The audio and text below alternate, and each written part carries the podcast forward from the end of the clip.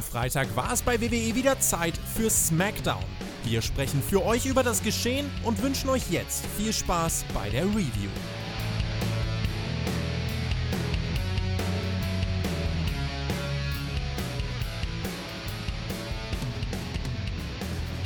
Super Samstag bei Spotfight. Doch war es auch eine super SmackDown-Ausgabe? Das möchten wir nun herausfinden. Vor allem mit der Jeff Hardy Storyline standen ja noch einige offene Fragen im Raum. An meiner Seite ist natürlich wieder der Edeljobber, der Björn. Sei gegrüßt. Hey, yo, und Mahlzeit zusammen. Schönes Wochenende. Und um deine Frage kurz zu beantworten, nein. Einen wunderschönen Feierabend. Bis denn. Tschüss. tschüss. also der Björn äh, fand die Smackdown-Ausgabe nicht gut, so höre ich das jetzt mal raus. Viele Zuschauer von uns haben die letzten WWE TV-Shows eigentlich sogar als gut bezeichnet. Wir wollen deswegen natürlich direkt wissen, wie ihr diese Smackdown-Ausgabe bewertet. Schreibt es gerne in die Kommentare. Unter der Raw-Review haben viele Leute deine Meinung vertreten, Björn, und waren eher nicht mit meiner Ansicht über vor allem Matchausgänge im Wrestling einverstanden. Leute, ich bin ja generell, manche wissen das vielleicht auch nicht, sehr geprägt vom japanischen Wrestling. Die Herangehensweise an Wrestling, wie sie es als Sport verkörpern, sagt mir halt genau zu. Deswegen ist auch explizit New Japan Pro Wrestling meine absolute Lieblingspromotion. Natürlich wird im Mainstream Wrestling einiges anders gehandhabt. Björn, du bist ja manchmal eigentlich eher eine kontroverse Person, aber wie fühlt es dich jetzt an, in diesem Fall die Stimme der Zuschauer gewesen zu sein? Ja, das ist natürlich, endlich sind die Leute wach geworden und wissen, wer hier die wahre, ernste, gute Meinung vertritt, weißt und wer Ahnung von Wrestling hat und wer nicht. Nein, Quatsch, come on. Ich weiß das genauso einzuschätzen wie jeden anderen Hate und so weiter auch. Ähm, wenn man den Leuten quasi um den Mund herum spricht, spricht auch mal ihre Meinung vertritt, was ich ja jetzt überhaupt nicht bewusst tue oder irgendwas halt so, dann ist man halt der Held und wenn du halt was gegen die Meinung sagst, dann bist du halt der Dumme, das ist halt okay. Ähm, Wahrscheinlich bin ich diese Woche wieder der Dumme, weil alle Leute die Smackdown-Ausgabe gefeiert haben und ich dachte mir einfach nur, what the fuck, bitte lass es gleich vorbei sein, aber naja, so ist es. Macht dir nicht so viel Kopf darum. Mache ich gar nicht, ich wollte es nur anmerken. Ich fand es interessant und äh, ich finde es auch sehr interessant, was du zu SmackDown jetzt schon so von dir gegeben hast. Also ich bin gespannt auf deine Meinung und dein Fazit. Aber gib's zu, du bist jetzt einfach die Stimme einiger Zuschauer. Und äh, The Mac hat gestern in unserem neuen Format auch seine Stimme an die Zuschauer gerichtet. Ich hoffe, ihr habt dort schon reingehört. Er beantwortet nämlich bei Frag den Wrestler ab jetzt jeden Freitag eure Fragen. Sehr interessante Einblicke und Mac ist auch generell einfach ein sehr sympathischer Typ. Streamt übrigens auch regelmäßig auf Twitch unter dem Namen Duddle Connection für alle, die Gaming-Fans sind. Und der Björn streamt natürlich auch schon lange auf Twitch. Das muss jetzt auch nochmal hier rausgehauen werden. Aber und es gibt bald ein Duell. Es gibt bald ein Duell zwischen mir und dem Mac. Also der Mac hat mich herausgefordert. Ich habe die Herausforderung angenommen. Wir wissen noch nicht, was wir daddeln. Oh, es ist offiziell. Okay, dann habt ihr es hier zuerst gehört. Ähm, ich bin sehr gespannt. Ich werde auf jeden Fall reinschauen. Ich habe auch ganz am Anfang vom Podcast äh, von einem Spotify Super Samstag gesprochen. Ihr bekommt heute auf Patreon ganze vier Podcasts am Stück. Tobi und Alex sprechen in einer speziellen Nachschlagausgabe über den leider verstorbenen Danny Havoc. Ein sehr guter Freund von Alex gewesen, also einfach um ihn nochmal zu ehren. Dann gibt es die NXT Takeover in Your House Preview. Montag natürlich auch die Review zu diesem Event auf allen Plattformen. Hauptkampf wird diese Woche mit Jonathan stattfinden. Ihr habt richtig gehört, Perkix WWE ist back für eine Ausgabe. Und dann natürlich noch den Podcast, den ihr jetzt gerade hört, die SmackDown Review. Und damit wollen wir jetzt auch reinsteigen, wenn der Björn angeschnallt und ready ist. Hey, ich bin ready, aber ihr müsst unbedingt alle Podcasts hören, denn wir haben ein fettes Mega-Gewinnspiel. Äh, wir haben irgendwo in diesen vier Podcasts ein Codewort versteckt und wenn ihr das mir per Mail mitschickt, also mir per Mail zuschickt, äh, meine E-Mail-Adresse müsst ihr leider rausfinden, gehört zum Gewinnspiel dazu, dann werdet ihr beim nächsten Mal, wenn ihr mich treffen dürft, mir ein Bier ausgeben. Ist das nicht geil? Also, wer da nicht mitmachen möchte, also. Ich weiß selber davon nichts, aber deswegen werde ich alles dafür tun, um dieses Bier dem Björn schenken zu können, um diese Ehre zu haben, mit ihm überhaupt ja. was trinken zu dürfen. Also hört alle vier Podcasts, ne? Und dann schickt mir eine E-Mail. Genau, wird so gemacht. SmackDown startet dann mit den Kommentatoren, die uns auf den Abend einstellen sollen. Wir kriegen Rückblicke vom ganzen Jeff Hardy-Angle letzte Woche. Jeff redet dann auch backstage locker mit ein paar Leuten. Auch bei seiner Entrance tanzt er rum. Wirkt eigentlich ganz fröhlich und entspannt. Anscheinend nehmen alle Leute an, er hätte Elias nicht angefahren. Klar, wir wissen als Zuschauer bis zu diesem Zeitpunkt der Show noch nicht, was er jetzt erklärt. Aber ich dachte mir, sollte nach so einer Geschichte wirklich alles so fröhlich sein, weil Jeff müsste doch eher wütend oder noch ein bisschen schockiert sein. Irgendwie habe ich, haben mir da so die Emotionen gefehlt. Also die Atmosphäre, die ja letzte Woche im Anfangssegment auf jeden Fall anders übertragen wurde. Dieses schockierte, wow, wir wissen nicht, was passiert ist. Ja, und damals waren sie noch alle schockiert und, okay, da hat man natürlich nur die bösen Leute gezeigt, die dann auf quasi mehr 'n bisschen weniger auf Jeff Hardy drauf eingeprügelt haben, ja. Diese Woche war Happy, Happy, Happy Meal-Zeit, keine Ahnung. Ähm, die wussten anscheinend schon alle Backstage Bescheid, äh, wie es nun gelaufen ist. Wir wussten es noch nicht, konnten uns natürlich 'n bisschen drauf einstellen, aber ob wir dann zufriedengestellt worden sind, ähm, lassen wir mal dahingestellt. Wie ist es denn weitergegangen? Jeff bedankt sich erst mal bei WWE und Fox, dass er sich erklären kann. Und letzte Woche haben alle etwas Schreckliches erlebt. Lasst mich aber aus meiner Sicht äh, der Dinge alles erklären. Ich bin letzte Woche am Performance Center angekommen, aus meinem Wagen rausgestiegen und bam, etwas hat mich getroffen. Dann war alles schwarz und das nächste, was ich weiß, ist, dass ich von der Polizei befragt wurde. Ich habe komplett nach Alkohol gestunken und das war für mich ein kurzer Trip zurück zu dunklen Zeiten dann habe ich auch erstmal alles in Frage gestellt, wofür ich überhaupt stehe. Wie soll ich meiner Familie jemals wieder in die Augen schauen? Macht dann so eine Pause. Die Zuschauer fangen an, ihn zu supporten. Und er meint dann: Leute, Leute, es ist alles gut. Ich bin hier aus einem Grund. Und ich wusste, dass ich letzte Woche keinen Rückfall hatte. Jeff berichtet dann auch, dass er jemand oder dass jemand gesehen wurde, der nach dem Elias-Unfall aus seinem Auto stieg. Dieser Mann hat rote Haare und einen roten Bart. Seamus, wir wissen alle, dass du es warst. Äh, Seamus, du wolltest alles von mir nehmen aber damit wirst du nicht davonkommen. Dass die Worte von Jeff Hardy und Björn, kamen die für dich überzeugend drüber bis zu diesem Moment? Ähm, ja, also allein wie er die Probe vorgetragen hat und alles drum und dran, das war schon gut. Also ich meine, ganz ehrlich, das, das Publikum hat mich ja wieder genervt, halt so, ja, dieses Overreacten auf jedes einzelne Wort, das nervt mich halt einfach tierisch halt so, ja. Aber die Promo, die er gehalten hat, war ordentlich, war gut. Seine eigene Erklärung war bis dahin in Ordnung halt so ähm, bis dahin habe ich da nicht groß viel zu meckern. Okay, also bei mir, das greift schon wieder an dem an, was ich vorhin gemeint habe. Es wirkte halt im Vorfeld alles so fröhlich, sodass ich diese ernsten Worte von ihm in dem Moment nicht richtig abkaufen konnte. Also dafür war der Struggle von Jeff jetzt so kurz. Er hat zwar inhaltlich alles gut gesagt, so ich habe die Erklärung auch verstanden und das so als, als Rückfall betitelt, aber diese Emotionen kamen nie richtig bei mir an, sodass mir die Authentizität Yoda stimmt mir zu, in diesem Moment etwas gefehlt hat. Weil bei dieser Story ist es eigentlich wichtig, aber wir schauen einfach mal, wie es weiterging. Seamus hat dann auch noch ein paar Worte übrig, der kommt direkt raus, äh, meint, dein ganzes Leben lang beschuldigst du andere, um über deine Fehler hinwegzusehen. Sei doch einmal ein Mann, aber du bist kein Mann, du bist nur ein Junkie. Mach dir keine Sorgen über deine Familie, die sind Enttäuschungen von dir gewohnt und äh, ja, Jeff ist das zu viel, rennt auf die Stage, kassiert direkt einen Bro-Kick und wird einige Male gegen das Plexiglas geworfen. Ich muss gestehen, ab dem Moment, wo Seamus rauskam, wurde es besser für mich. Ich weiß nicht, was du davon hältst, aber Seamus bringt natürlich die Familie mit ins Spiel. Es ist nur logisch, dass Jeff da ausrastet. Auch, dass Seamus dann die Oberhand am Ende hat, lässt Jeffs Struggle nochmal weitergehen, was mir halt vorher gefehlt hat. Plus, wir haben zum Glück noch keine genauen Antworten auf den Angle von letzter Woche bekommen. Also, es ist ja jetzt nicht safe, okay, das war Seamus und gut ist. Ich denke, das dauert noch ein bisschen, bis es richtig aufgelöst wird. Wäre jetzt auch unnötig, wenn es nach einer Woche vorbei gewesen wäre. Also insgesamt zum Segment. Jeffs Rolle fand ich nicht so überzeugend, aber das Ende des Segments war dann doch cooler umgesetzt. Echt? Ich muss sagen, ich kam eher mit dem Anfang des Segmentes klar und fand dann, nachdem Seamus kam, wurde mir dann zu wenig auf das Detail der letzten Woche quasi eingegangen, auf das, was da wirklich passiert ist. Ja, also ich meine, Seamus hat ja jetzt auch nicht gesagt, so, hey, klar war ich das, aber du hast es verdient, du bist ein Junkie und deswegen habe ich das gemacht, hat so, damit die Welt ihre Augen geöffnet bekommt oder was, was für ein Typ du eigentlich in Wirklichkeit bist oder so. Kam ja nichts, er hat es ja nicht, nicht bestätigt, dass er es war, er hat es auch nicht abgeschritten. Wahrscheinlich werden wir dann in zwei Wochen irgendwann den Hacker sehen und der hat dann Videoaufnahmen und dann sehen wir, wer es wirklich war. Vielleicht war es ja auch der Hacker selber. Ich meine, es gibt ja nicht nur Seamus mit roten Haaren und rotem Bart oder sowas halt so was ich halt größte Problem mit, mit einer solchen Storyline habe, ich meine, letzte Woche wurde uns quasi verkauft, dass in Real Jeff Hardy verhaftet worden ist und von der Polizei befragt worden ist und gemacht worden ist und so weiter. Der dann entlassen worden ist, weil er, ähm, ja, keine Alkoholwerte vorzuweisen hatte, nicht betrunken war und äh, die Polizei dann wahrscheinlich selber gemerkt hat, okay, wir haben hier wahrscheinlich nicht die richtige Person.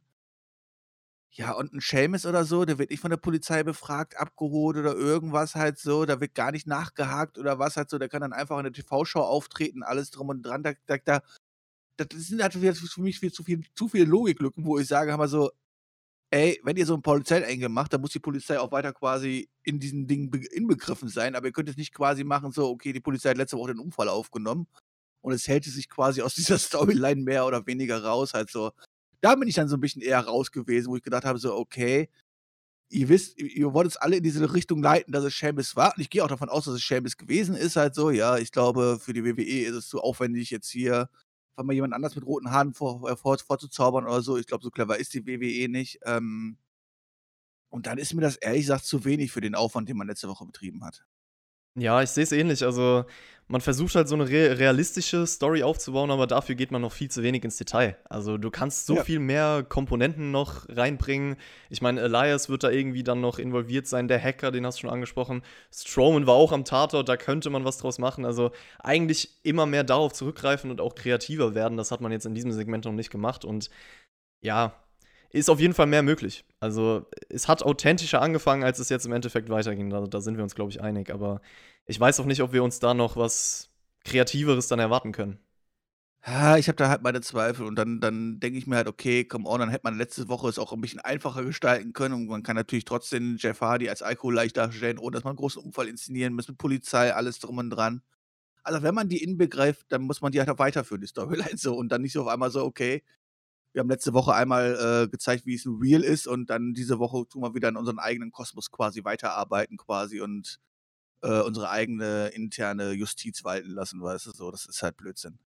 Ja, ich hoffe halt, dass man nächste Woche drauf zurückgreift, irgendwie, und äh, versucht noch weiter auf den Angle an sich einzugehen, was da passiert ist. So, irgendjemand muss das ja aufklären. Also man kann jetzt nicht mir erzählen, so, das war's ja, so, ah, Seamus war's wahrscheinlich und gut ist, aber offiziell wurde es auch nicht gemacht.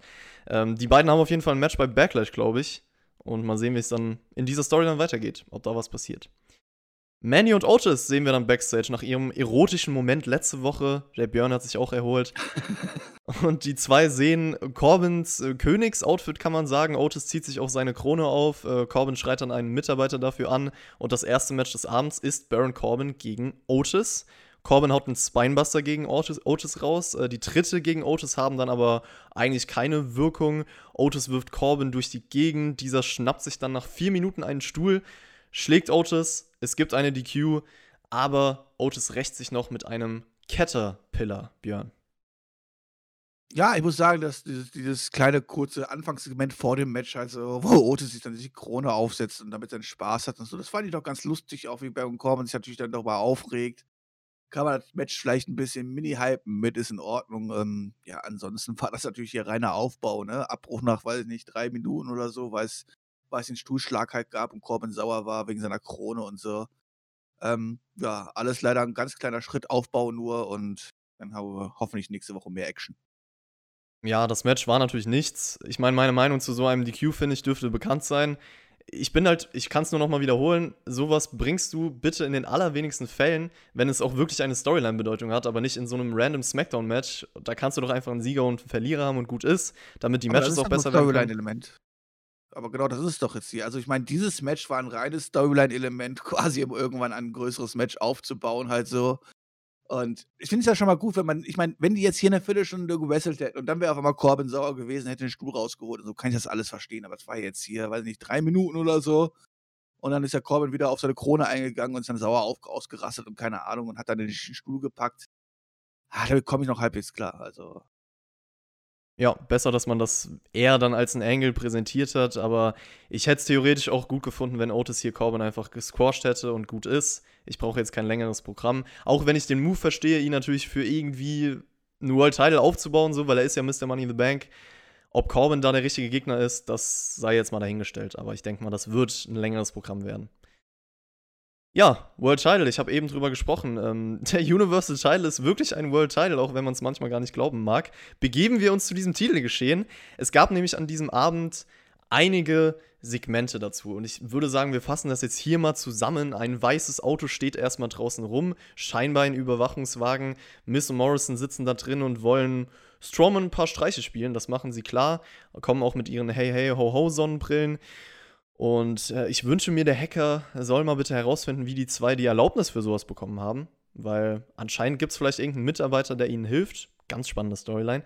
Naja, auf jeden Fall richten Miss Morrison dann Worte an die Fans. Jeder würde sich nur über deren Abreibung freuen. Das nervt, wir werden nur unterschätzt. Und für viele wird das, was jetzt kommt, kindisch wirken. Aber es ist eigentlich strategisch. Und die Kamera zeigt dann erstmal Strowman, wie der sich ein Getränk macht, was vor ihm explodiert. Miss Morrison feiern sich, als wären sie die krassesten Typen ever kommen dann mit dem Spruch Wash these hands und ähm, dann gab es noch weitere Streiche. Ein Interview mit Kayla Braxton. Sie kriegt grünen Schleim ab, der vom, von der Decke fällt. Miss Morrison freuen sich dann auch darüber, auch wenn sie die falsche Seite gewählt haben, weil Strowman immerhin ein bisschen was abbekommen hat. Und äh, dann kümmern sie sich noch um das Auto von Braun Strowman. Die Scheibe wird zerschlagen. Ich muss sagen, sowas würde ich auch mega gerne mal machen. Hast du das schon mal, also so für so einen Film oder so, ein Auto zerschlagen, das muss doch safe mega Spaß machen. Ab auf den Schrottplatz, da kannst du meistens sogar also, wenn nicht sogar kostenlos, dann, dann, dann gibst du dir ein paar Euro und dann darfst du da auf dem Auto rumwichsen, wie du willst, mit einem fetten Vorschlaghammer und so. Ja, das, ich habe das schon gemacht. Ähm, Ach, geil, okay. Konnte ich kostenlos machen und mir quasi meine Wut einfach auf irgendwelche Autos rauslassen, halt so. Äh, ist ganz lustig, aber auch sehr anstrengend. Okay, aber ey, gut zu wissen. Ähm, Werde ich mal machen. Strowman sieht dann sein Auto, ist natürlich fuchsteufelswild, bekommt raus, dass Miss Morrison in diesem weißen Van sitzen und macht dann das, wofür er bekannt ist, kippt einmal kurz den kompletten Wagen um. Björn, ich weiß nicht, wie es dir ging. Konntest du dich danach nicht mehr lachen äh, oder halten vor Lachen? So, das war ja wahrscheinlich der Sinn und Zweck dieses Segments oder dieser Segmente. Dieser ganzen Segmente, die sich über die ganze Show gezogen haben. Nee, ich habe hier einfach nur gesessen und mich gefremdschämt und habe gedacht, wir, wir, wir haben hier erwachsene Menschen, die sich gegenseitig auf die Fresse hauen wollen, ja, und sein wollen, dass sie die stärksten Männer der Welt sind, ja. Und dann kommen wir hier mit irgendwelchen Kinderstreichen um die Ecke. Jetzt kann man natürlich sagen, ja, das passt doch zu Miss Morrison und sowas halt so. Nee, Hammer, ich meine, wir sind doch nicht mehr hier im Kindergarten halt so, ja. Ich meine, das, die Aktion von mir aus, von mir, dass, dass sie das Auto kaputt machen, kann ich ja irgendwie noch nachvollziehen, ja. Aber diese Aktion mit den, mit den komischen Getränk und den Schleim, also spätestens beim Schleim habe ich gedacht, okay, what the fuck, sind wir jetzt hier wirklich im absoluten Kinderprogramm angekommen oder was? Das kann da wohl nicht deren Ernst sein, weil davon haben sie ja effektiv wirklich nichts, außer dass sie Bornstormen saurer machen auf ihn, was, was die Chance für sie eigentlich selber wieder schmälert halt so. Das ist ja, es macht ja eigentlich gar keinen Sinn. Klar wollen sie Bornstormen damit demütigen und ihnen das Leben zur Hölle machen, wie sie es schön gesagt haben und sowas halt so. Aber es funktioniert ja auch nicht und naja, und ganz ehrlich, dann am Ende dieses, dieses, dieses Auflösen von Born Stormen, nachdem, nachdem er sein Auto gesehen hat und dann der schöne Security-Mann ja ihn auch endlich mal verraten hat, wo den Mr. Morrison ähm, sein würden, dann steht er vor diesem Van und schmeißt ihn natürlich einfach nur wieder um und geht dann und ist damit zufrieden oder was? Warum, warum, warum schlägt er denn jetzt die Scheibe ein und holt sich Miss Morrison da raus und macht aus ihnen die Hölle oder die, die können auch im letzten Moment fliehen oder irgendwas halt so, aber das dann so als Auflösung zu machen, so, okay, jetzt hat Bornstorm seine Rache bekommen, denn der hat das Ding umgeschmissen und damit ist das alles gut, das ist doch Bullshit. Das ist, ich finde es auch nicht unterhaltsam und es lässt auch meines Erachtens ja, klar kann man sagen: „Oh, guck mal, Paul Storm ist aber mega stark, weil der hat schon wieder ein Auto umgeschmissen“, aber das kennen wir halt mittlerweile halt so, ja. Aber ansonsten lässt er sich halt quasi von den beiden Clowns vorführen und die beiden Clowns kommen jetzt auch nicht wie ernsthafte Wrestler rüber. Also, sorry, das ist halt so, du, wenn ich das sehe, wie dann Morrison im Auto hängt und quasi sich am Einscheißen ist, ja. Das sind doch keine erwachsenen Männer, die um um große Titel antreten wollen, oder? Ja, das ist nämlich das Problem an der Sache. Die beiden treten um ein World Title an. Also absolute Zustimmung, äh, alles, was du gesagt hast eigentlich. Mich beeindruckt es auch ehrlich gesagt überhaupt nicht mehr, wenn Strowman da irgendwas umwirft, weil das haben wir jetzt auch schon so oft gesehen. Und Miz hat eigentlich am Anfang was Gutes gesagt und zwar halten einige es jetzt für kindisch und andere das Ganze für strategisch, aber das eine schließt ja das andere nicht aus und ich fand das alles lächerlich. Es ist so ein typischer unlustiger WWE-Humor gewesen. Kindisch fasst es eigentlich perfekt zusammen. Also, das wäre so etwas, wenn das jemand sieht und mich danach fragt, warum ich Wrestling-Fan bin, dann kann ich ihm eigentlich keine Antwort geben, wenn er nur das gesehen hat. Also, also Leute, Vince McMahon ist richtig abgegangen, als der grüne Schleim auf das Mädel runtergegangen ist. Also ganz ehrlich, der ist ja richtig abgegangen. Der hat sich gelacht, der hat sich unterm Schreibtisch gekugelt und hat gesagt, leck mich am Arsch, hab ich mir wieder geile Sachen hier ausgedacht. Ja, grün ist vielleicht auch seine Lieblingsfarbe. Äh, ich weiß es ja nicht. Äh, Leute sollen auf jeden Fall nicht denken, dass wir alles feiern, was in dieser Welt des Wrestlings äh, passiert. Das ist nochmal ganz wichtig. Und es wäre vielleicht noch mal was anderes gewesen, wenn diese ganzen Segmente für irgendeine Undercard-Comedy-Fehde gemacht wären. Dann hätten wir beide hier gesessen und gesagt, ja, war unlustig, weiter geht's. Aber Leute, es geht hier halt um das Universal Title geschehen. Es ist ein World Title und der Aufbau ist halt eine Comedy-Lachnummer für dieses Match. Und das ist traurig, wie der Stellenwert dieses Titels aktuell ist. Ja, korrekt. Das ist halt, naja. Hast alles dazu gesagt, traurig. Gibt bisher Leute, die das feiern werden, sagen, das war unterhaltsam oder so. Ja, aber dann gucken sie von meines Erachtens die falsche Show. Also, naja. Wobei, also ich weiß nicht, ob sie dann, dann die falsche Show gucken, weil Wobei, wir die gucken ja wahrscheinlich sogar, äh, wenn man die letzten Jahre betrachtet, wahrscheinlich sogar die richtige Show. Wir schauen die falsche Show. Wahrscheinlich gucken wir die falsche Show, ja, das ist richtig, ja. Äh, Ähm. kann die WWE nicht zwei Produkte machen? Eins für Kinder, eins für Erwachsene oder so? Ja, das stimmt. Also, ich weiß nicht, irgendwie mixen sie das manchmal so schön durch in ihren Wochenshows, äh, können sich vielleicht selber nicht einigen. So, wir wollen irgendwie beide Zielgruppen ansprechen und deswegen bringt man es halt so. Geil. Lacey Evans gegen Sonja Deville. Vielleicht hat das etwas mehr überzeugt. Letzte Woche, finde ich, hat man das ziemlich cool gemacht zwischen den beiden. Mal sehen, was dann diese Woche geschah. Sonja attackiert auf jeden Fall Lacey Evans, bevor das Match überhaupt losgeht. Bei einer Aktion von den beiden wird der Referee dann am Bein verletzt und wurde dann von einem anderen Ref ersetzt. Ganz ehrlich, ich könnte gerade nicht sagen, ob das geplant war oder aus Versehen passiert ist. Äh, Das war aus Versehen, glaube ich. Also, das war, glaube ich, kein. Also, da wurden wir jetzt nicht geworkt oder irgendwas. Ich glaube, der arme Mann hat sich wirklich verletzt. Ansonsten gibt es ja keinen Grund, jetzt hier den Richter auszutauschen, oder?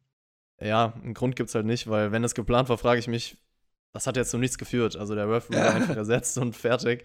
Aber ich Ja. habe es mich trotzdem gefragt, weil er hat es gar nicht mal so schlecht rübergebracht, so als wäre das irgendwie in eine Storyline involviert gewesen. Ich dachte, oh Gott, was kommt denn da jetzt? Greift irgendjemand ein oder was passiert? Das Match ging weiter. Äh, Sonja Deville legt dann Lacys Kopf auf so eine Stahltreppe und drückt ihn dagegen. Das war eine ganz coole Aktion, die ich auch selten so in der Ausführung gesehen habe, genau. Äh, Lacey kommt dann mit Lariats zurück. Äh, Moonsault sorgt nur für einen Two-Count. Sonja mit ihren typischen Knee-Strikes, bis Mandy Rose dann auf dem Titantron auftaucht, meint zu Sonja, ja, du bist keine Fighterin. Und es hagelt eine Women's Right. Lacey pinnt Sonja Deville nach zwölf Minuten.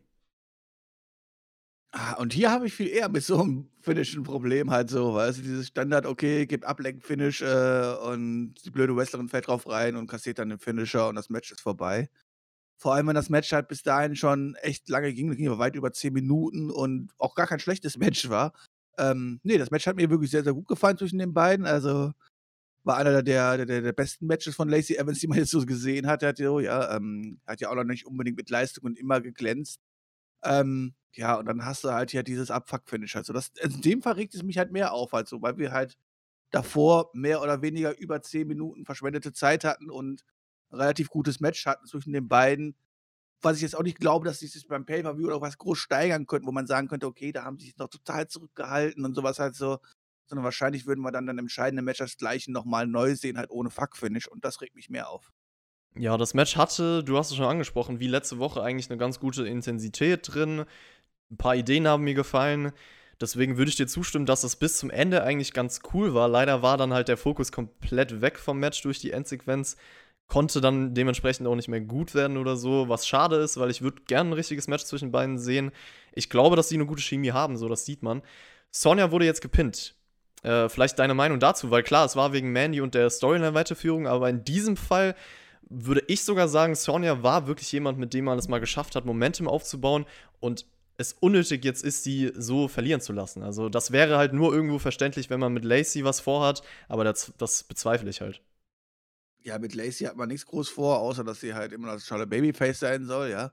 Ähm, ich hatte es aber Sonja Deville im Aufbau, glaube ich, jetzt nicht irgendwie gebremst oder so. Wie gesagt, es war ein Ablenk-Finish, ne? Ähm, die war halt abgelenkt von ihrer Ex-Freundin und ähm, hat dann den Finisher doof kassiert. Also, klar wurde sie gepinnt, aber ich, also ich sage jetzt nicht so, oh, das hat jetzt aber Sonja Deville in ihrem Aufbau groß geschadet, das glaube ich. Nö, das nicht. Es ist mir nur mal aufgefallen, so nebensächlich hätte man jetzt auch nicht bringen müssen, sage ich mal. Aber apropos Lacey Evans, du hast schon angesprochen, war wahrscheinlich eines ihrer besseren Matches so von der Performance und ich freue mich auch für sie, dass man sie mal als gleichberechtigte Fighterin präsentiert. Wirkt auf jeden Fall von ihrer Rolle besser als zuvor. Also dieses ganze Programm mit Sonya Deville hilft ihr auf jeden Fall, kann man sagen. Ja. Ist es eigentlich rassistisch, dass Blondinen bevorzugt werden, oder? Warum bevorzugt in dem Fall? Ja, Sonja Deville beschwert sich da darüber, oder? Ach so, stimmt, das ist ja ihre Storyline. Dass Lacey Evans bevorzugt wird wegen ihrer Haarfarbe. Ja, es ist auf jeden Fall, stimmt, es ist ja eigentlich ihre Storyline, dass äh, Manny, Rose, äh, Lacey Ja. Evans, die ganzen Leute nur wegen ihrem Aussehen und wegen ihrem Look, ja, keine Ahnung, hm. Vielleicht geht das weiter in die Richtung. Wer, wer wird denn als Ja. nächstes kommen? Äh, wer haben wir denn noch Blondes da? Bei SmackDown, äh, gut, Dana Liv Brooke. Morgan? ah, nee, Liv Morgan ist ja nicht bei SmackDown, oder Scheiße. Dana Brooke, Ähm, ja, Dana Brooke, ja, geil. Super. Next Feud, hier habt ihr es gehört. Matt Rill ist auch die Frage, ähm, wer da so sein nächster Gegner Auch wird. blond. Scheiß ist auch blond, vielleicht nicht. Sonja Deville. Ey, aber ganz ehrlich, das würde ich nehmen. Beide Fighter, so MMA, Rückround. Ja, ist richtig. Es hat, glaube ich, auf unserem Discord-Channel, Spotify Discord-Channel, auch in der Beschreibung der Link, jemand geschrieben, Baron Corbin würde er eigentlich gar nicht für so eine schlechte Idee halten. Also da gibt es einen kleinen Story-Hintergrund. Ich glaube, im Survivor Series-Match hat einer von den beiden den anderen rausgeworfen. Im Rumble-Match hat Corbin Riddle eliminiert. Was wäre für dich die beste erste Fehde für Matt Riddle bei SmackDown? Mm, gegen Hulk Hogan. Äh, nee, Quatsch. Am liebsten natürlich gegen Brock Lesnar, den er besiegt. Ähm, nein, Quatsch, ist natürlich eine Stufe zu hoch gesetzt. Äh, ja, also ganz ehrlich, ähm, erstmal muss mich dieser One von Matt Riddle im Main was so eh erstmal überzeugen und ich bin da ja sehr, sehr skeptisch halt so. Ähm, ja, soll er von mir aus am Anfang Baron Corbin weghauen halt so, ob es ich weiß es nicht, keine Ahnung. Mal schauen. Wahrscheinlich darf er, wahrscheinlich werden wir eh jetzt mal neun Wochen lang in Folge irgendwelche Squash-Matches sehen gegen irgendwelche Local Talents oder so. Wir kriegen auf jeden Fall auch erstmal ein paar Vignetten. Ich weiß ja nicht, wann er wirklich in den Shows sein, sein wird. Vielleicht tritt er auch gegen einen von den nächsten an, die ich jetzt nennen werde, und zwar Daniel Bryan und AJ Styles. Die hatten ein Face-to-Face-Segment vor ihrem IC-Title-Turnierfinale nächste Woche bei SmackDown. Renee Young beschreibt die beiden dann auch als zwei der besten ihres Faches. Und Styles meint dann, wenn Jeff nicht letzte Woche da gewesen wäre, stände Seamus jetzt hier. Und ich schaue in den Spiegel und sehe einen Champion. Brian, du hast zwar Herz und machst das Richtige, aber es ist halt dumm. Und Brian äh, hält dann eine längere Promo, sagt, wir kennen uns schon sehr, sehr lange und sehen vieles ganz anders, also generell unsere Welteinstellung. Für mich bedeutet IC Champion sein, jede Woche diesen Titel zu verteidigen, egal gegen wen, jeder bekommt eine Chance. Ich mache das, um mich zu testen und um mir zu beweisen, dass ich der Beste bin. Und die Fans sollen jede Woche aufgeregt sein, jede Woche was geboten bekommen. Styles glaubt an das Verdienen von Möglichkeiten und spricht deswegen auch nochmal Drew Gulak an, fragt, warum er überhaupt die Chance dazu bekommen hat, dein Coach zu sein und hier zu arbeiten. Und Styles schlägt dann vor, Gulak jetzt eine Chance zu geben, will das Match gegen ihn. Dazu kommen wir gleich. Björn, das Segment. Hat es dem IC-Titel was gebracht? Das ist mal eine interessante Frage es hat ihn auf jeden Fall nicht geschadet. Also, wenn sich zwei Leute wie Daniel Bryan und AJ Styles um so einen Midcard-Titel prügeln, ist das mit Sicherheit für den Titel erstmal ähm, nichts Verkehrtes. Ja, zu der Promo. Ja, Gratulation. Genau, das haben wir letzte Woche auch schon mal gehört, so ungefähr, ja. Außer dass Daniel Bryan jetzt hier nochmal quasi bestätigt hat, dass er der Fighting Champion wäre und jede Woche seinen Gürtel auf dem Spiel setzen würde und so. Habe ich jetzt schon keinen Bock drauf. Ähm, ja, und AJ sagt halt, hey, du bist halt dumm, warum machst du sowas halt so, ist ja total unnötig halt so, es geht darum, der Beste zu sein und bla bla bla. Also effektiv eigentlich genau das, was die beiden uns letzte Woche auch schon einzeln, im Einzelgesprächen quasi uns erzählt hat, haben wir jetzt nochmal hier zusammengefasst bekommen. Den Gürtel schadet das mit Sicherheit nicht. Ja, von der Idee her theoretisch inhaltlich dasselbe, aber ich fand es von der Ausführung nochmal deutlich besser gelungen. Also für mich war das Segment schon fast das Highlight von SmackDown. Nicht, dass es jetzt überkrass wäre oder so, aber es war gut, fand ich. Also es ist generell eine schöne Idee gewesen, dass man dieses Match überhaupt nochmal mit einem Promo-Segment aufbauen will. Und äh, den Zweck hat es auf jeden Fall komplett erfüllt, den IC-Title wichtig wirken zu lassen, vor allem Daniel Bryan. Meiner Meinung nach eine super Promo von ihm, viel Leidenschaft drin. Ich kaufe ihm alles komplett ab, weil er einfach sympathisch ist und beschreibt auch in seinen Worten schön, für was der IC-Title stehen sollte, seine Intentionen. Ich muss sagen, du also du hast ja jetzt gerade gesagt, ja, wenn Daniel Bryan den Titel gewinnt und jede Woche verteidigt, dass du das nicht so unbedingt sehen willst, aber ich würde es nehmen. Ich hoffe sogar, dass er jetzt den Titel gewinnt und ihn durch seine Art und Weise und durch das Wrestling auf ein nächstes Level hebt. Puh, jede Woche Open Challenges, juhu. Also ich mag Open Challenges, wenn sie richtig umgesetzt sind. Zum Beispiel auch John Cena mit dem US-Title 2015 war eigentlich eine coole Sache. Ja, aber danach hat es ja jeder durchgezogen. Nachdem es Cena durchgezogen hat, meinte, müsste jeder Titelträger danach quasi, der Face war, muss jetzt hier einfach Open Challenge machen. Das ist ja quasi das absolute Standard, was jetzt aktuell ein Face macht. Da geht in keine Fäden mehr rein, sondern wir machen einfach jede Woche Open Challenges, bis irgendwann der passende Gegner rauskommt, daraus eine Fede entsteht und er dann den Gürtel verliert. Es kommt natürlich darauf an, wie viele Wochen das durchziehst, wie viele Wochen du das durchziehst, aber also für ein paar coole Matches und Momente kann es auf jeden Fall sorgen oder auch Überraschungen und ähm, ist eine simple Storyline, aber ich habe da eigentlich kein Problem mit. WWE wird sich auch freuen, dann kannst du jede Woche IC-Title-Matches bewerben, halt sowas. Und schalten sie nächste Woche wieder ein zum nächsten IC-Title-Match. Juhu! Ja, kann man prinzipiell machen. Ähm, ich finde, dieses ganze Open Challenge-Ding hat man halt zu sehr ausgelutscht. Also, das ist halt dieses, oh, es hat was funktioniert, danach haben wir es nicht nur mit, äh, nicht nur ähm, mit Cena durchgezogen, sondern mit jedem anderen Face auch halt so. Das ist dann halt, weißt du, und irgendwann wird es dann halt sehr eintönig. Also, okay, klar, es kommen meistens gute Matches bei rüber. Man kann sich immer freuen, wer da rauskommt, wobei es in den meisten Fällen halt einfach Enttäuschungen sind. Und klar kann man damit auch andere Leu neue Leute overbringen, halt so. Ähm, aber im Endeffekt tust du halt, weil nicht 20 Leute nicht overbringen, um am Ende eine Person overzubringen, die dann halt sich auch mal durchsetzt halt in der Open Challenge, ne? Ich überlege gerade, was war denn so der letzte Face Champion, der öfter Open Challenges durchgeführt hat? Nach äh, John Cena? Ja. Ähm. Ähm. ich muss jetzt Punkt für mich. Nee, nee, nee, das. Also ohne Mist, das hat ja. Ich müsste einfach mal nachgucken. Wer hat danach alles in Gürtel gehabt? Gucken wir doch einfach mal. Komm hier. Die Zeit haben wir doch hier, oder? Die Zeit haben wir, ja. Championship. So, gucken wir mal, wer hatte. Also, weil, Moment, Moment. Ich gucke natürlich nicht nach IC, ich gucke natürlich nach US Championship, ne? Dann sind wir uns sicher, die ganzen waren ja bei den US Championship, die ganzen äh, Matches. So, wem hatten wir denn da? Styles hat, damals, hat Styles damals Open Challenges gemacht? Weiß ich nicht. Ricochet auf jeden Fall, das weiß ich. Äh, Joe mit Sicherheit nicht. Rusev hat er Open Challenges gemacht. Nach okay. Cedar, definitiv. Ähm, danach hatten ja nur, nur Heels den Titel. Tja, nee, also kann schon sein. Ich kann mich nur an nichts mehr so Großes in die Richtung erinnern wie halt John Cena damals. Aber es kann schon sein, dass du recht hast und dass man diese Matches einfach vergessen hat. Also hier und da natürlich gab es Open Challenges, aber dass man dieses Konzept so bei irgendeinem Champion länger durchgezogen hat, es kann sein, wie gesagt. Ich will jetzt auch gar nicht hier in die Geschichte zurückgehen und äh, sage, dass ich mich hier an alles erinnere oder so, aber ich glaube, dass man das mit Daniel Bryan auf jeden Fall cool durchziehen könnte. Aber du bist anderer Meinung und mal schauen. Wollen wir weitermachen mit dem Segment? Ja, ist doch eigentlich zu Ende, oder? Das Segment war zu Ende, aber. Also das Segment war zu Ende, das Match kam. Genau, das Match kam. Aber was glaubst du denn erstmal, wer gewinnt den Titel nächste Woche? Bevor du jetzt das Match AJ Styles gegen Drew Gulak gesehen hast und ob das vielleicht was geändert hat? Ähm, ich würde sagen AJ. Das hätte ich aber auch davor schon gesagt, halt so, ja. Ähm, dann kann man natürlich immer noch äh, später Daniel Bryan irgendwann eine zweite Chance einräumen oder irgendwas halt so. Nicht, weil, nicht, weil ich keinen Bock auf dieses Open Challenge-Konzept habe. Ähm, ich glaube halt einfach, dass, dass, dass, dass, es, dass es Styles halt besser tun würde, jetzt äh, SmackDown mit diesen IC-Gürtel rumzulaufen als Daniel Bryan halt so. Und ähm, Styles sind auch ein bisschen mehr Profil und mehr Kante verleiht halt so.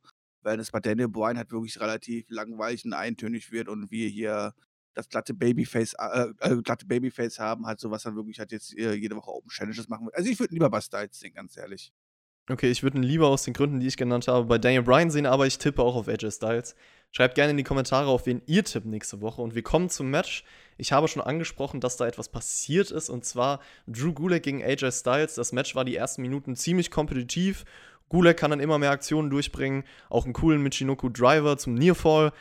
Kontert dann den Styles Clash in einen Einroller mit einer Brücke. Also gibt es den Sieg nach fünf Minuten von Drew Gulak, Björn. Obwohl Styles nächste Woche in diesem Finale steht, hat dich das überrascht. Und wie findest du das vom Booking? Natürlich hat es mich überrascht. Ähm, wie finde ich das vom Booking?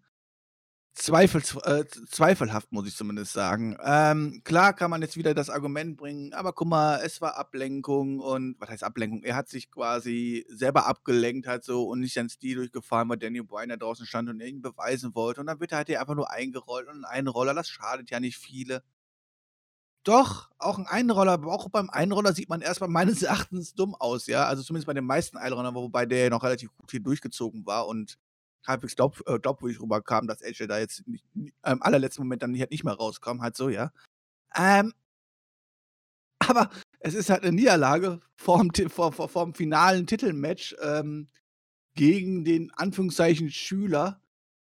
Unlucky Niederlage, ja, klar kann man sagen, aber ob das der richtige Aufbau ist, um danach Champion zu werden und sowas halt so, pff, weiß ich nicht. Normalerweise gibt es hier meines Erachtens keinen Grund, jetzt hier irgendwie AJ leicht, leicht, leicht zu schwächen, quasi für dieses Match oder was auch immer halt so. Jetzt kann man natürlich sagen, dadurch wird er jetzt konzentrierter nächste Woche rangehen oder was halt so. Hm, weiß ich nicht. Wie hat dir das denn gefallen? Also ich muss sagen, ich bin da klar, für Gulak schön halt so, ja, den, den, der, der kann sich super freuen und kann sagen, er hat AJ Styles besiegt, aber ob das notwendig ist, eine Woche vor dem Titelmatch, hm, eigentlich sollte doch da eigentlich da beide Herausforderer eher sehr, sehr stark dargestellt werden und ohne sich eine Blöße zu geben, oder? Ja, ich sehe es sehr ähnlich. Also ich freue mich ja für Gulag auf persönlicher Ebene und theoretisch hast du die Erklärung, es kann sein, dass Brian halt damit zeigt, okay, mein Stil, meine Herangehensweise, die ja auch Gulak hat, funktioniert und die von Styles halt nicht. Oder Styles gewinnt halt jetzt nächste Woche und dann hat Gulak eine Chance auf den Titel und Brian nicht. Das sorgt vielleicht für Komplikationen zwischen den beiden. Ich hoffe aber mal nebenbei, dass sie zusammenbleiben, weil das ist ein sehr cooles Duo. Aber alles in allem, wenn jemand ein großes Match vor sich hat, dann sollte er auch die Woche davor sein Match gewinnen und dahin aufgebaut werden. Also ich bin auch simpel eingestellt, deswegen, es hat mich verwirrt. Es war unnötiges Booking irgendwie. WWE typisch übrigens wäre halt jetzt trotzdem der Sieg von AJ Styles. Ich glaube, da sind wir uns einig. Ja, definitiv. Ist ja logisch, oder? Wenn er jetzt hier äh, etwas schwächer dargestellt worden ist, muss er ja dann nächste Woche dringend überzeugen. Also. Die krasse Ja. Überraschung, dass er sich dann den Titel holt. Ja. Obwohl er gegen den Schüler verloren hatte. Shorty G wird für einen Sieg gegen Cesaro letzte Woche beglückwünscht, aber ich dachte mir so, hä, das war doch sein Zwillingsbruder Chad Gable, weil Shorty G könnte Cesaro, glaube ich, nie besiegen. Das sind auf jeden Fall verdrehte Tatsachen. Mojo Rawley will aber lieber über Gronk sprechen, der ihn übrigens gepinnt hatte bei WrestleMania, das hat er, glaube ich, auch vergessen. Meint dann, Your interview just got cut short, der Witz der Woche. Ich weiß nicht, also sind diese Jokes über die Größe von Chad Gable immer noch lustig für dich? Das ist für mich auch so. Boah, Die waren nicht. noch nie lustig. Ja, die waren noch nie lustig, Vor allem, die bringen, die bringen auch meines Erachtens jetzt nicht Shorty G over oder sowas halt so. Ja, Ja, das andere, das Gimmick also, man, ist. kann, man, kann ja, man kann ja sagen, weißt du, warum beim Rey Mysterio hat er damals auch geklappt, da haben auch die Großen auf den Kleinen rumgeprügelt oder sowas halt so, aber auf einem ganz, ganz anderen Niveau, auf eine ganz, ganz andere Ebene. Und hier wird einfach nur Shorty G vorgeführt, der dann aber auch steht immer dort wie so ein kleines Kind und sich dann auch nicht wehrt oder irgendwas oder ja. Und das ist halt einfach, ey, come on, warum macht man sowas? Ja, vor allem Shorty G, Rey Mysterio, der Vergleich, ist sogar ganz gut, weil du sagst, bei Rey Mysterio hat es halt funktioniert, ihn in diese Underdog-Rolle zu stecken. Aber hier ist es halt nur diese Comedy-Nummer. Und ich meine, Rey Mysterio war ja ein Name oder wurde dann zumindest zu einem Namen gemacht. Und Chad Gable ist halt kein Name. Bei ihm kommt es einfach nur so rüber, okay, wir machen uns über ihn lächerlich und gut ist. Und deswegen ist es bei Rey Mysterio eine ganz andere Geschichte. Ja, auf jeden Fall gab es dann noch die Abfertigung von Cesaro, Nakamura und Mojo. Äh, New Day kommen ins Bild, deswegen kriegen wir jetzt ein Six-Man-Tag-Team-Match. Gable fängt irgendwann an, in diesem Match alles aufzuräumen, steht im Ring mit Mojo Rawley. Draußen entsteht etwas Chaos. New Day dann mit ihren Double-Team-Finisher gegen Mojo, während Gable, Cesaro und Nakamura abhält, in den Ring zu gehen. Nach 10 Minuten gewinnen die drei also dieses Match. Ja, also wer darauf steht, dass äh, sechs Leute ihre Hauptmoves ab, abspulen, mehr oder weniger halt so, der wird hier Spaß gehabt haben. Also die zehn Minuten rein matchmäßig waren mit Sicherheit für Leute, die reine Wrestling-Moves und Action sehen wollen, unterhaltsam. Und ich würde dann auch fast so weit gehen, dass es vielleicht, ja, eigentlich schon wahrscheinlich das beste Match des Abends war, rein wrestling-technisch gesehen halt so, ja. Aber mehr war es halt auch nicht. Also sorry, das sind für mich halt so, die, der Aufbau dafür ist halt nichts. Das, das, das, das Match, egal wer es gewinnt, mir ist es vollkommen egal. Ich bin da nicht inbegriffen. Ich denke mir immer einfach nur so, okay, gucken wir uns mal an, wie sechs Leute jetzt ein bisschen, äh, ähm, ein bisschen Zirkus spielen und da ein bisschen rum, rumspringen und so weiter halt so und gucken, wer dann am Ende gewinnt. Ähm, ja gut, dass die Faces sich durchsetzen, ist schön, aber hat das jetzt irgendwie New Day, Shorty G weitergeholfen? Hat das jetzt Nakamura, Cesaro oder Wally irgendwie geschadet? Den kann man eh nicht mehr groß schaden, den drei, seien wir doch mal ehrlich. Also, äh, pff, naja.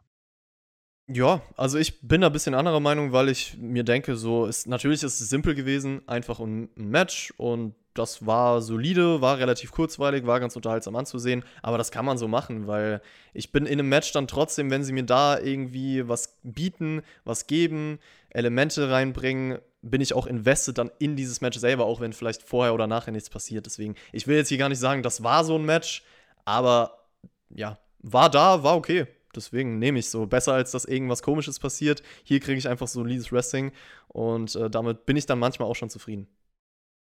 Okay. Nee, also das ist mir ehrlich gesagt zu wenig halt so. Also, ähm, das ist einfach so sechs Leute random irgendwo reinzuschmeißen und zu sagen, come on, unterhalte mal zehn Minuten die Leute.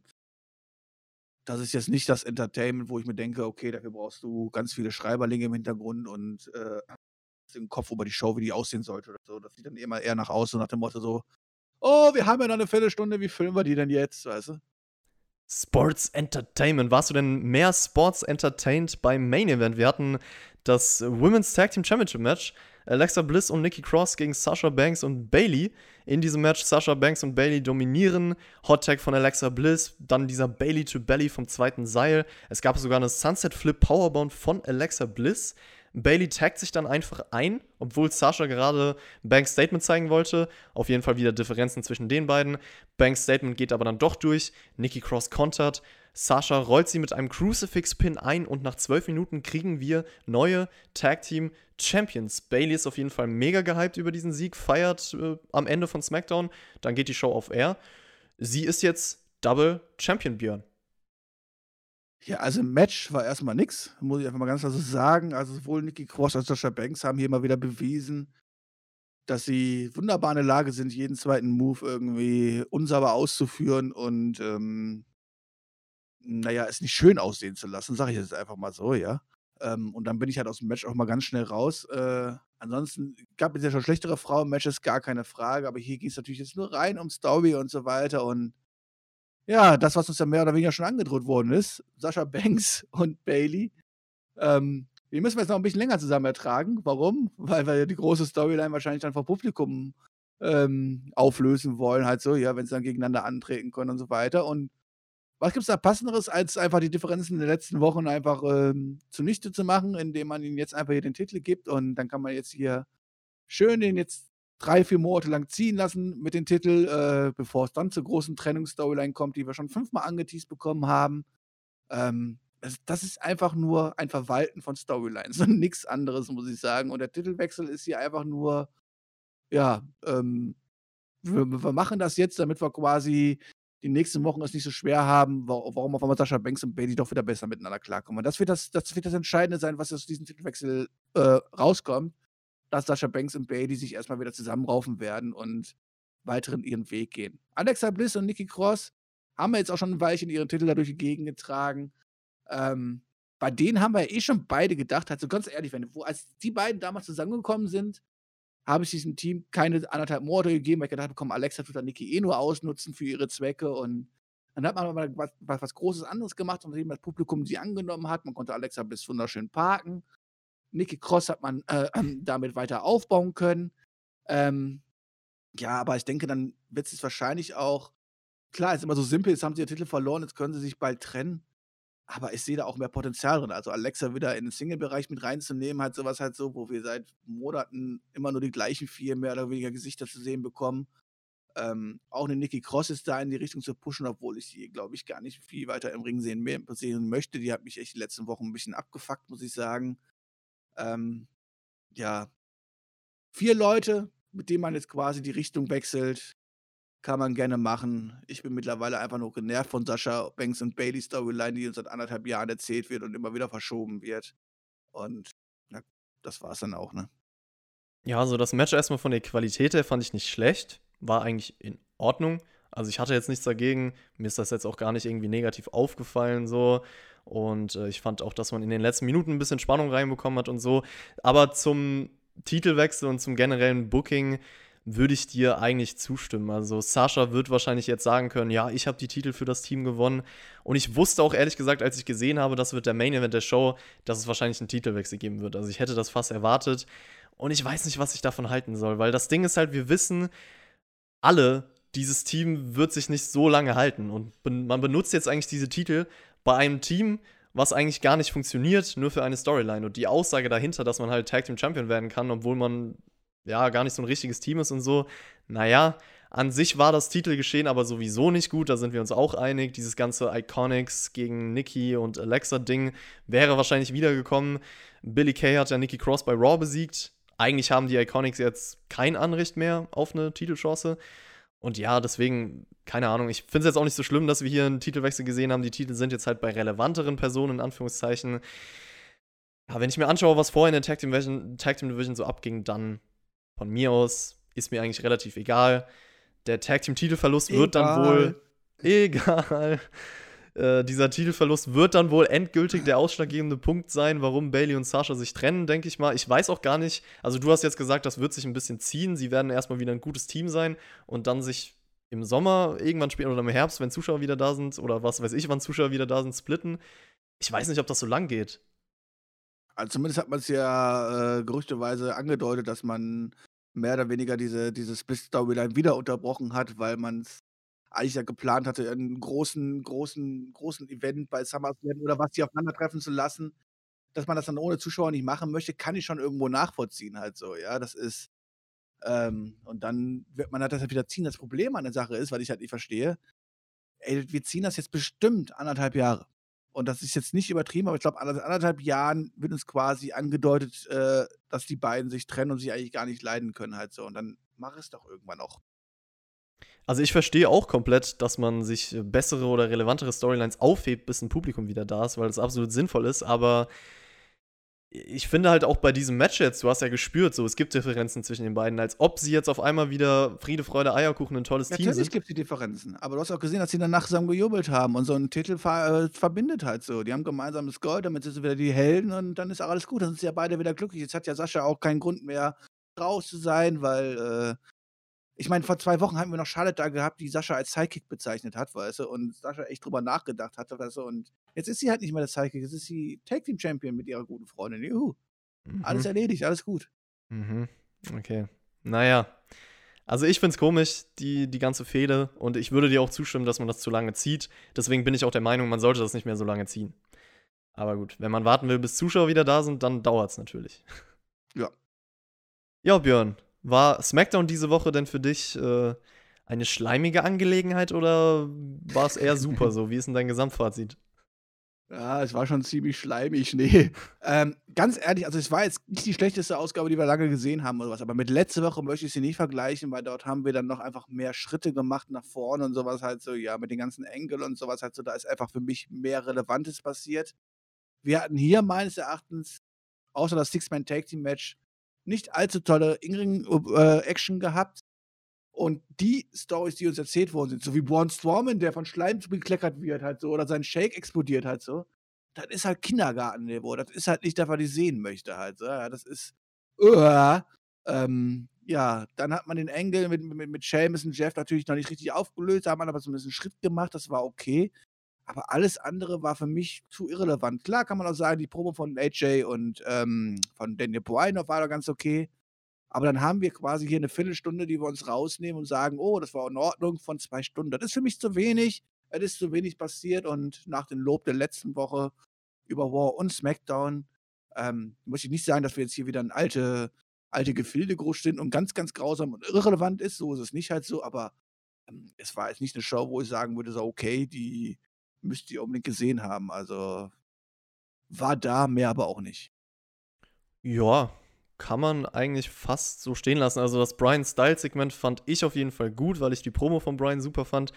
Anfangssegment hatte so seine Momente, kann man sagen. Alles, was im Universal Title geschehen passiert, ist halt grauenhaft. Ja, die Show hatte so seine Ups und Downs, würde ich sagen. Deswegen insgesamt relativ durchschnittlich. Ich muss gestehen, generell die WWE-Wochenshows die letzten Wochen, für mich war da jetzt kein Ausreißer nach oben groß da, aber auch kein richtiger Ausreißer nach unten. Es bewegt sich alles so in diesem Bereich, natürlich mal besser, mal schlechter. Ich bin mal gespannt. Nächste Woche stehen die Go-Home-Shows für Backlash auf dem Programm. Checkt auf jeden Fall unsere anderen Podcasts hier bei Spotfight aus. Und damit verabschiede ich mich von der SmackDown-Review. Björn, es hat mal wieder Spaß gemacht. Lasst es euch auf jeden Fall gut gehen. Und bis zum nächsten Mal. Es war mir wie immer eine Ehre. Ähm, ja, nächste Woche dann hoffentlich wieder mit einer besseren Show. Genießt das Wochenende. Und wenn ihr nichts zu wissen habt, was ihr zu tun habt, ja, dann setzt euch eure Kopfhörer auf oder macht eure Boxen an. Geht auf patreon.com slash botfight. Ich weiß gar nicht, ob das die richtige Adresse ist, weiß ich nicht. Macht euren Sign-up, da bekommt ihr nämlich heute Content ohne Ende. Da habt ihr das Wochenende auf jeden Fall gerettet. Haut rein, viel Spaß, bis denn, reingehauen.